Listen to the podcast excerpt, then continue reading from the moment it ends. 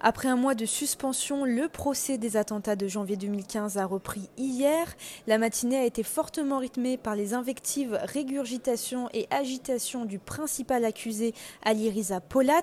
Plusieurs avocats de la partie civile l'ont accusé de simuler et de prendre la cour d'assises en otage.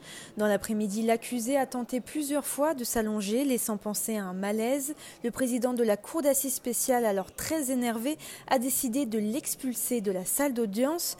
Malgré ce brouhaha, il est sans rappeler que ces prochains jours sont importants pour les avocats de la partie civile, puisque leurs plaidoiries leur permettent de porter la voix des victimes et des familles, mais aussi permettent à la Cour de saisir tous les enjeux humains. Après les plaidoiries des avocats représentant la famille du policier assassiné par les frères Kouachi, Ahmed Merabé, ou encore de Michel Catalano, directeur de l'imprimerie de Damartin Anguel, c'était au tour de Victor Zaguri, l'avocat du papa de Clarissa Jean-Philippe, la policière tuée à Montrouge par Amédi Koulibaly de venir à la barre.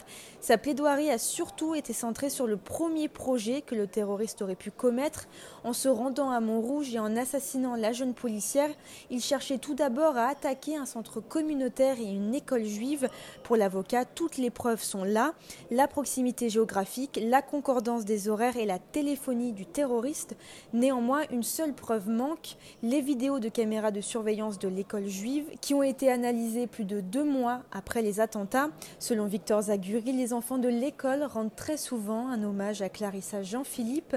Aujourd'hui, la journée sera consacrée aux plaidoiries des avocats représentant les familles de victimes et les rescapés de l'hypercachère. Au tribunal judiciaire de Paris, Églantine Delalleux pour RCJ.